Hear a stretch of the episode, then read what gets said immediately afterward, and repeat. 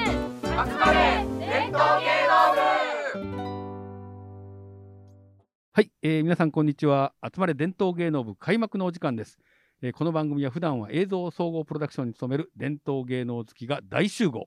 伝統芸能をたくさんの人に好きになってもらうためにあの手この手で勝手に PR を頑張る番組です、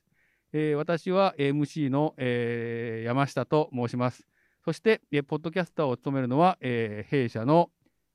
えー、伝統芸能好きの、えー、三浦智之と申します。よろしくお願いいたします。はい、よろしくお願いします。それで、えっ、と、前回も来ていただきましたけど、えーゲストで放送作家の、えー和田直久さんに来ていただきました。よ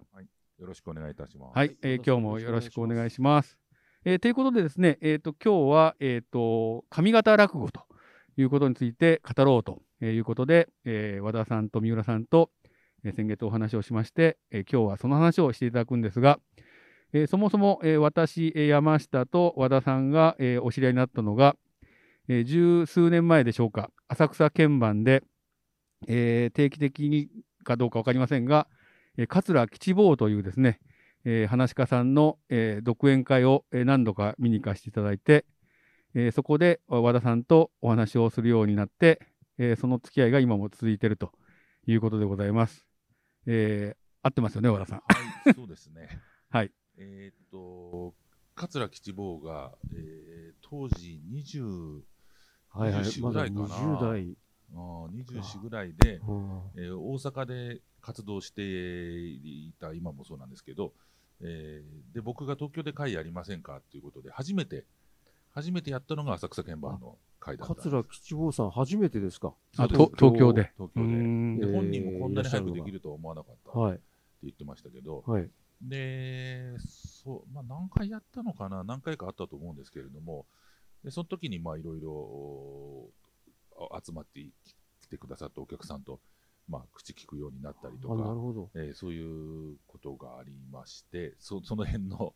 ゾーンで、今、吉坊が、えー、39歳だと思うんですよ。ああ、だからもうすぐ10 40。はい。吉坊さん今も。年中じゃないかああな。なぜ、なぜそれがすぐわかるかというと、僕が1971年生まれなんです。で、吉坊が81年なんです。あ、10歳違い。そうそう。あーだから、あの、計算わかしないりやすいでですねパッとわかるんです。はい。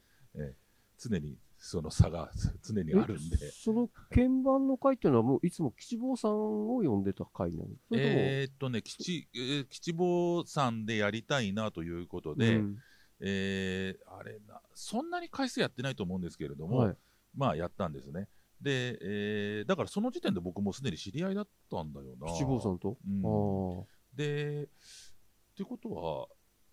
何年目ぐらいだったの吉坊さんってね、あのー高校の在学中に入門してるんですよ。あ、そうなんだ、ね。吉兆そうです。さんに。そうです。はい。亡くなられた吉兆配師信匠されに。たね、か吉兆師匠の弟子で、その時ってまだ吉兆さんも、もいや、もう、もう、亡くなられてましうたね。亡くなられて、あ、もう24ぐらいの時にもう亡くな、師匠が亡くなっちゃったってことですか。ああ、えーえーっと、まあ、亡くなってすぐか、割と、だと思うんですけれども、あれ、き吉兆さんって何年没だったんだろうな、言われてみると。うん。うん50代前半ぐらいですよね。そうです、そうです、ええ50ちょいですよね。えーで、なんだろうな、僕がそれで、まあ、とにかくか何度何回か彼の芸を聞いて、はい。非常に感心して、あまそあ、うです吉か兆さんの落語自体、僕、好きだったんですけれども、あのー同じ、まあ、指定だから当然といえば当然なんだけど、うん同じスタイルで、えーすごくいい人が出てきたなということで、声かけてやったんですよね。はい。はいあのーその時吉坊さんは、東京の鍵盤でやった時は、どんなネタをこネタやられたんは、えーっとね、僕がリクエストしてう、はい。やったのもあるんですけど、えーまあ彼のネタの中で非常に好きな、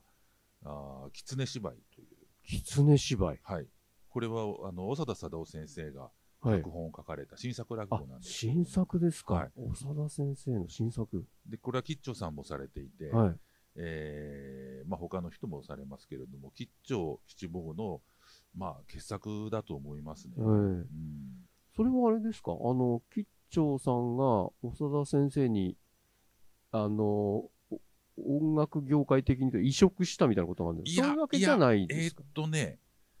えー、吉兆さんが初演ではないはず、確なか。るほど。もう、長田先生も書い書いて、書いておられたんですねえー誰かが先にやっていて、はえーで、吉兆さんが手掛けたっていう順ではなかったかうんな、確か。だから今でも別にその戦友の作品ではなくて、ええまあ何人かの人が、はい、あのー手掛けるまあ、髪型の方が多い、そうですやっね。ぱり。はい、はい。ただ僕はこれは新作、いわゆる新作落語の中でも、ええ、あの本当に屈指の作だと思います、あねうん、これとか、米朝さんがやってたあの豆だっていう話がああ。あ、豆だ、はい。はい、あれなんかも、あのまあ、新作、新作って区分しなくてもいいんだけど、まあ、あーすごい作だなとえ、豆だも新作なんですかそうなんです、へそうえなんです。あれ、新作って感じしませんでしょ、ええ、そそうですね、ええというほどしよく知らないんですけど、まあ、一回どっかで聞いたことがあるかなってぐらいなんですけど、あれも傑作ですよね。うん両方、まあ、芝居に絡んだものですけどね、あ、そういう、はいあの、ネタなんですね。うんまあ、あの、上方落語って、まあ、いわゆる江戸と違って、あのー真打ち二つ目、前座のあれないじゃないですか。はい、はい。まあ、だからそういう意味で言うと、わその24歳ぐらいでも、まあ、こう東京にこう出てきて、別に普通に独演会もやれるしっていう、そうですね。そういでうことなんもで、 24で、えーしかも今から15年ぐらい前だし、あもう今だもう全然20、あ、15年、あ、もう21世紀には入って入っいてた。ましたね。はい。えーただあー結構異例の感じだったとは思います。あーはいあのーすごく若いしね。えー今よりもやっぱり髪型の人が東京で会やるってハードルがちょっと高かったようなあ、今よりしも。ます。はいうんだから米朝師匠とかね、紫尺さんとか、ああいうぐらいになると会、もちろんされてましたけれども、吉兆さんですら別にそんなにものすごくお客さん入ってるというあわけじゃそなうでかったすでね。すいや、からね。吉兆さんは、私、残念ながら、あの、講座に接したことないですからね。やっぱ音源でしあかそ。うえでえはいはいあの、紫尺さんは、あのーあ、そっか。確か歌舞伎座行きましたね、私。ああ、生でね。ええ。あのね、今喋ってて思い出しましたが、その時点では吉兆師匠生きてたか、生きてたような気もします。うんなぜかというと、えー僕がね、えー、桂吉兆の追悼文っていうのを書いたんですよ、そのエンタクシーという雑誌に。あ、エンタクシー、はい。うんそれでエンタクシーに僕が書いてた頃なんだから、はい。 2000 2000年代の多分後半はい。かなという気はします。2006年、7年あ、ぐらいじゃないえっと、今ちょっと調べたら、2005年ですね。 ?5 年ですよね。 2005年の11月に亡くなら亡れくてならまれすてね。る。ええあだから、その時に僕、追悼文を書いたんだはいと言われ、考えてみると。だから、まあ別にそこを厳密にする必要はないんだけど、吉坊と会やったのは、えーその頃か、その後か、あーあーその同じ前後ぐらい頃かというぐらいだったと思います。うんなるほど。うんまあね、本当にこう、吉兆さん、50で亡くなられてますね。あと、、 50あと、でしたかとねあと10日で誕生日が来て51になるところでうん亡くなられてますね。若いですね、50。うんまあ、ものすごい名手だったと思いますね。えあのー米朝師匠があお弟子さんね、いっぱいいるんですけれども、はいうーんこれはまた劇ですけれどもね、あのーかなり初期のお弟子さんに、まあ、月亭課長さんという人がいるあ、月亭課長、はい。はいで月亭課長さんはあー途中までこう仕込んだと、芸を伝えたと。はい。だけど、その後マスコミに売れて、えータレントというかね、はい。えーああいう道に行ったと。で、紫尺もお桂小米と言っていたときに、はいえーあ、小米、はい。自分の芸を継いで、ある程度継いだんだけれども、半分ぐらい継いだんだけれども、紫尺は紫尺の、えーあのスタイルに行ったと。自分のご存知の形の、はい。試着スタイルに行ったと。で、そういうふうに考えてみると、3人目に来た、3人目っていうのは3番弟子っていう意味じゃないんだけど、ええ3人目に登場した桂吉兆は、本当に自分の芸をそっくり継いでくれた。ああ、なるほでこれがあー自分の、まあ、後継者だというふうに米朝首相がねおっしゃってたという、また聞きですけれども、はいあのそれは客の側から見てもそう、まあはいまさしそうくですそうだっただろうなと思います。ど。やっぱその後継者に先に亡くなられて、米朝さん、悲しかったでしょうね、さぞ。辛かったっそうでてすいうね。と思うんですけど。えーまあ、米朝首相もそうだし、周りもね、そうですよね。あの時にね、2000、いつだっけな、2000年だからそのぐらいに、あの米朝首相が歌舞伎座で最後の独演会でやったんですよ、ああ、そうです。東京で。東京で。はい。で、えー独演会はまあその後もやったんですけれども、ええその歌舞伎座において、そういう2000人集めるような規模での独演会は最後ですって銘打って、えー、え、米朝首相も、歌舞伎座で独演会やってたんですね。ややってたんですよ。はい。で、それが NHK で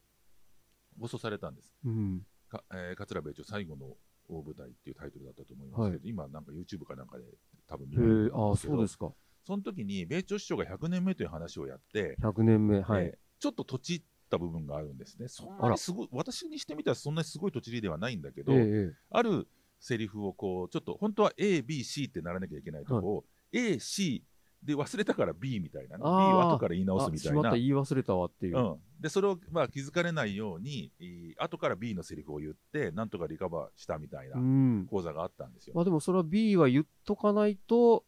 これはその後に、こう、繋がっていかないぞってまいあう、、まあ、そうですね。大事な言葉だったんですね。ええまあ、さ最後の五段なのあのがバントに言う場面なんですけれども、ででそのドキュメントの中で米朝さんがししまったって、まあ、学園に戻ってきえて、えすごい失敗をしたというふうにこう言ってるわけですよ、ね。あそこも映像になってるってことですかなってますなってますドキュメントなんでドキュメントでで。あその時にそのドディレクターが、それどういうことなんですかってど、どこがっていうふうに質問してるんですあ。よえそしたら米朝さんがすごい切れて、まあ、現場っていうか、その時なんでね、えええ切れて、あの緊張に聞いとくんなはれっていうはあ。こうどどなるというかあーあのいうせところがあるんですよ。まあなんかそれを聞くね、その、ドキュメンタリー作ってる制作者もね、あの無粋っちゃ無粋ですまあよね。ね、 そうそうそう。そのね、講座降りてきたばっかりで、あのーまあ、た、多分ああ、土地ったって、し米朝首相がおっしゃったから、まあ、ついつい聞いてしまったんでしょうけど、やっぱそこはね、あの、もっと気遣いあっていいですよね。そうですうね。ん。吉兆に聞いておくな。緊張に聞いとくんなはれって、でもこれが当時落語ファンにすごく、まあ、面白がられたああ、なるほど。ど。で、これをし、まあ、吉兆さんがその時現場にもいたわけなんだけれども、はい袖にね。はい。つまり、えー私が考えていることとか、どこが間違ったとか、そういうのはもう、吉兆が全部分かってるから、はいそれ知りたいんならあいつに聞いてくれっていうことあなんあ、ですよそこまで、やっぱりもう、そう。継承してたってことですね。そういうことです伝承したんうんですね。あいつに聞けばあのどういう土地があったのかも分かるからっていう、うんまあ、ニュアンスなわけなんですよ。っていうぐらいにもう本当に全幅の信頼あをあ、なるほ置いどて。いた関係だったと思います、ね、そうですかんちなみにこの桂米朝最後の大舞台っていうのは今おっしゃったように米朝一門の人はあのあの番組失礼だろうってみんな結構言うんですあよ。あ、はい、はい。であのあのディレクターはななんやとか言って言う言うんだけど僕から見したらねすごい面白いドキュメントなあんあ、ですよそうですよね。あの、なるほど。作品として。だから、あのーなんていうのかな、ドキュメントってその、円満にややっただえええけえじゃなくて、ある種無礼だったり、ある種こう、ずかずかしてそうで撮っすてねるのえが、面白いっていう、僕は一つの例だと思っていて、これはすごく、す私は好きなうん。ドキュメントなんですけどね。まあやっぱりこう入り込んでいくっていう面白さありますよね。うんずしかかずもか。ね、ことれね、ものすごい特殊な、ちょっと話しれちゃうけど、番組で、普通、その桂米朝最後の大舞台っていうのだったら、これこれ、こういうトラブルがあったりししても、ええ。えーうまくいきましたと。で、えー米朝さん、さすがですねっていうふうに、多分普通なると思うんまあそうすでよすね。ところが、このドキュメントって、最後に、米朝首相がその100年目をちょっととちったと。したら、最後の講座は悔いを残したくなかったんですとか言って、それがなんかまとめで、おーで、で今一番最後の最後にお弟子さんに稽古つけてるショットがちょっと1分ぐらいあるんだはけいど、はい。で、なんかそのまま終わるんですよ。あーでもちょっと作りとしても非常に変わっていて、あの NHK でね、やったんですけど、なるほど。へえ。それちょっと you, you, YouTube かなんか YouTube ありますよ見てみたいですうね、んぜひね。うんなるほど。私はね、そこれれで、も、あと、はい一応、米朝さん見たわけですよね、やオンエアもオンエアちろんそう前に。でも、もういいよっていうことだったんですまあそうでしょうかうね、んうんだからそこの関係どうしていたのかは知りませんけど、そこで全部つなぎ直せっていういういうのはしなかったあんあだそうですとよね思うし、なんかそれはすべきじゃないとま思あ、そうなんでしょうね。まあ、はいそれは、そのドキュメンタリー、どどうやって吉兆さんに聞いたかもしれないですよね、それはね、見て。はいはいはい。で、まあ、いまあ、いいんじゃないですかって言ったかどうかわかりませんけど。うんは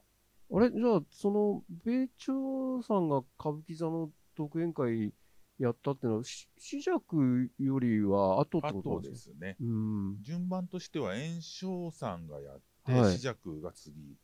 だと思います。で、他どういう順序なんだろうな。あと、米朝さんがやり、えー、コアサーもやってますあ、ね。小さんもやってますかや。ってますね。それから、まあ、ちょっと時代が後になって、男子男子の役はい会っていのがあっはたんいそうですねけど。そのぐらいじゃないですかねねえ。男子男子の親子会は DVD かなんかになってますよね。あ、確かそうねです。あ竹消防からね、ええ。なってますね。芝浜やってるやつね。あの、シジャクさんの歌舞伎座の独演会見たんですけど、もうすごい上の方で、ああ。あんまり、もう最後に残ってたチケットで見て、はいはい。ほとんど見えなかったですね、よ く。あ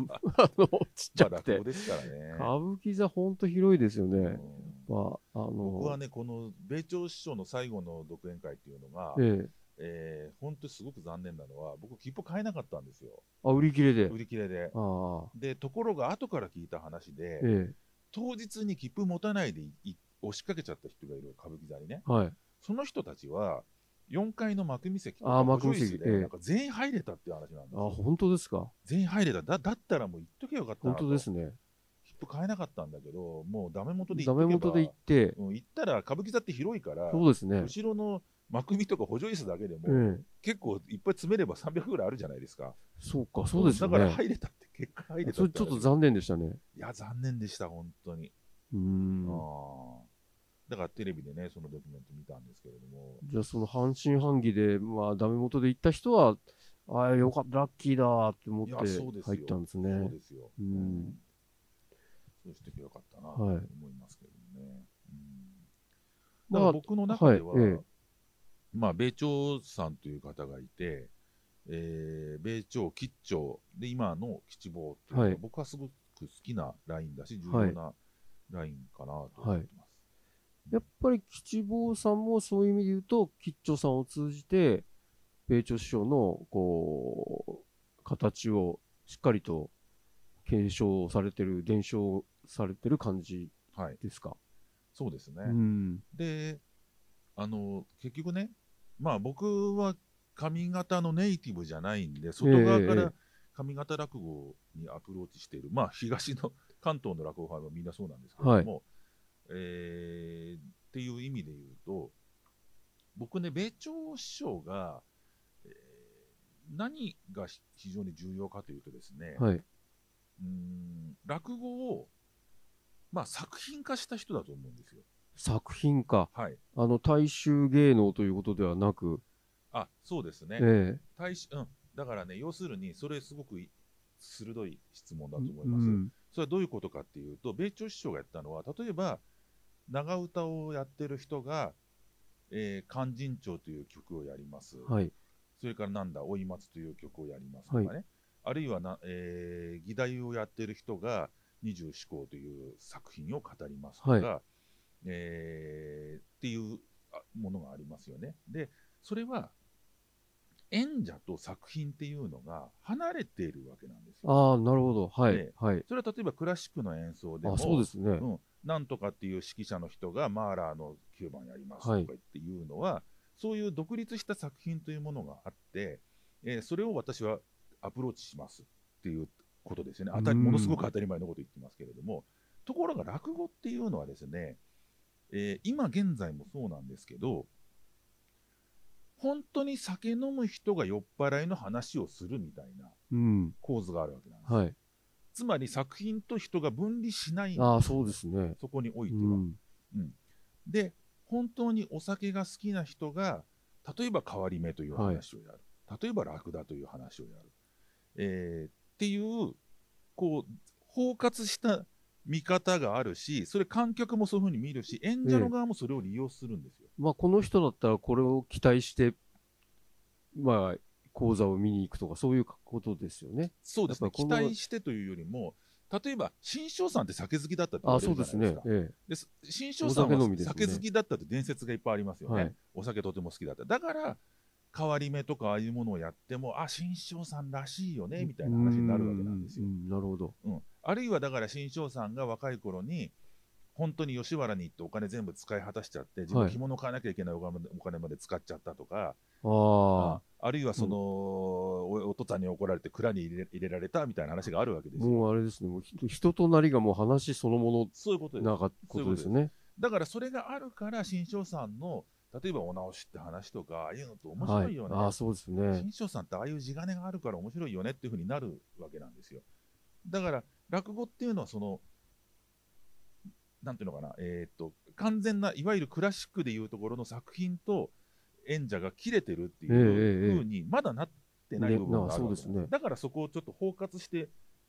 客も見るし演者の側もなんとなくそういうアプローチをするんだけれども、うんはい。米朝師匠っていうのはそこが僕は違うと思っていて、はい。えー演者の実人生は実人生作品は作品そこに近代人として科学的にアプローチすればいいんだってう。いうふうんに、まあ、そこいう言い方はしてないんですけれどもそれをやった人だと思う。はい。うん、だから極端に言うとそのお遊郭に行って遊女会をしなくても「狂わ話」という作まあ、品十は分できるだやろれうばいい、し、うんはでい、きるしや科学的にそれをやればいい大酒飲みでなくてもそう、酒の話はで、すればいい十分できるであろうっていうっていうことですよね、うん、うん、だからで例えば浮気してなくてもそういうなんかまあ男の男話話みたいなのあるじゃないですか、はいあの紙入れみたいなああいうものもやっていいでしょうということでこれは例えば古い芸能っていうのは大体そうそうなってきてるわけ段階的に、例えば農薬者に捕まえてですね、ええお前その屋島の合戦の実感あるのかっていうねそう、そうそんなこツッコミとあるわけないですもん入れねる。人っていないじゃないで すかいないです。お前は本当になんか分かってんのか、うん耳流し分かってんのかみたいなこと言わないじゃないですか。言わないですね。それ分かってない前提でやってるから。えーまあ、まあ、歌舞し伎もそう史です実としては知ってるかもしれないけどそ。そう。で史実としては知ってるかもしれないし、歌舞伎にしても、本当のじゃあ、お前なんか首切ってこう差し出したことあるのそうかですねっていうツッコミはない、しないですよえね。えそこはしなくていいわけじゃないですか。泥棒をやったことそうそうそうそうなくてもそういう泥ことです棒は演じられますもんね。うん、で、米朝さんはそっちに寄せたんですよ。だだか、ら、今ううあのおっしゃったように、えーまあ、作品家というか古典家というか、他の芸能みたいな、先行する芸能みたいに、いい額縁をつけたと僕は思う、ああ、なるほど。うんだからそこがすごく科学的なんですそようですね藤井さんの落語で、えーそれをさらに一段階推しす推し進めたのが僕は吉兆さんだと思う。ああ、なるほど。そこのイズムの米朝イズムの部分をだから米朝さんはでもとはいうもののやっぱりちょっとぼかしつつやってる部分はあるわけなんですよ、例えばお酒がだいぶ弱なりましたな私もだいぶ弱なりましたって一緒瓶ドンと置かれてもう好きなだけ飲めてこのぐらいしか残残しまへんっていううんギャグがあるんだけど、ああなるほええええあーそれを振ったりしてうん。まあそこの地続きだよっていう部分を見せつつやるんだけれども、えー吉兆さんになるとそこの米朝さんのイズムを本当にまたさらうに純ん、化させてるかああならるほど。要するに、えっと、舞踊家の人がある今日はなんとかあのおー操り三馬を踊りますとか言ってやるのと同じ感じになるんはですいよね。はい。それをこう聞く側もそれを楽しみに来るっていうこそうですだかとらですね。長さんのファンっていうのは結局、あのーそれを良しとする人だから、うん例えば歌舞伎ファンとか文楽ファンとか能楽ファンが吉兆落語にはものすごく親和性が高いんですああ、よ。なるほど、なるほど。うんはいはいアプローチが一緒だから、はい。えーこれいいねって吉兆ってなるわけよ、でちょっと別の言い方すると米朝一門で僕はとても好きな人なんだけど、あの桂雑コバさんっていうザ人コがいてバ、はい。超、超丸長型丸さ人ん、ですね長。丸改めて雑コバですね、 で雑コバさんはあのこれはしょっちゅう本人も言ってたから別にいいと思うんだけど吉兆落語はわわしは買わんと、ああいつとは合わんというのを結構ずっと言ってて、うんまあ、ザコバさんの方が全然先輩なんですけれども、なんなんでですかちょっと堅苦しさとか感じるんですかね。あのね、それもありますけれども、うんザコバさんっていうのは要するに今の言った図式で言うと酒が好きな人が酒の話をするうん。本当に貧乏が分かってる人が貧乏長屋の話をする、えー女に振られた経験のある人間がその遊女会の話をするみたいな、そこで生きてる人なんですよああ、ザコバってそうなんですか。そうですへーだからザコバさんの話ってすごくいいんですよ、ええそのやってる本人と話が本当にこうくっついてるんですよ、うん。距離感がねくっついてるそこがザコバさんの美点なんだけどだからそのザコバ落語からすると吉兆落語っていうのはこれなんか発表会じゃないかって多分見えるんですああ、よなるほど。作品のね。作品の、うん。どっかのおもうおさらい会、まあ、おさらい会って言ったら素人になっちゃうんだけど、うんうんそのなんてなんだろうな国立劇場とかで、はいえはい。ーわかなりますんかわかのり地ます。唄をやりますとかなんかの今日は、えー日本舞踊のなんとかという曲をやりますとか言ってはやるじゃないですかまあ、いわゆる本当、しっかりとした公演ですよね。そ公演をやるという。う、うん、で多分そう見えるだから、えーそこが面白くなかったんだと思うんですよ、あんまりこの、その、ハプニング的なことは、まあ、起こり得ないですかね、そういうやりそ方うだでと。すね、ハプニング的な、そう、だんだん型みたいに当うん然なっていくわけだし、えーまあ、まあ、クールですよね、一言で言ってしまうとね。そんこのお本人は熱くならない部分で、えーこういう作品だからこういうふうに分析してやりますっていう,、ので通しちゃうから、あーなんていうのかな、し六代目諸閣とかザコバさんを推す人たちからすると、吉兆落語っていうのは、あーそこが冷めてるように見えうんうんるかもしれません。うんだけど、米朝さんが出した、提出した髪型、な髪型っていうか、その戦後の落語のイズムは、結局それ、それが生き延びる道だよっていうあことだとあ、そう思うですんでねすよ。うん。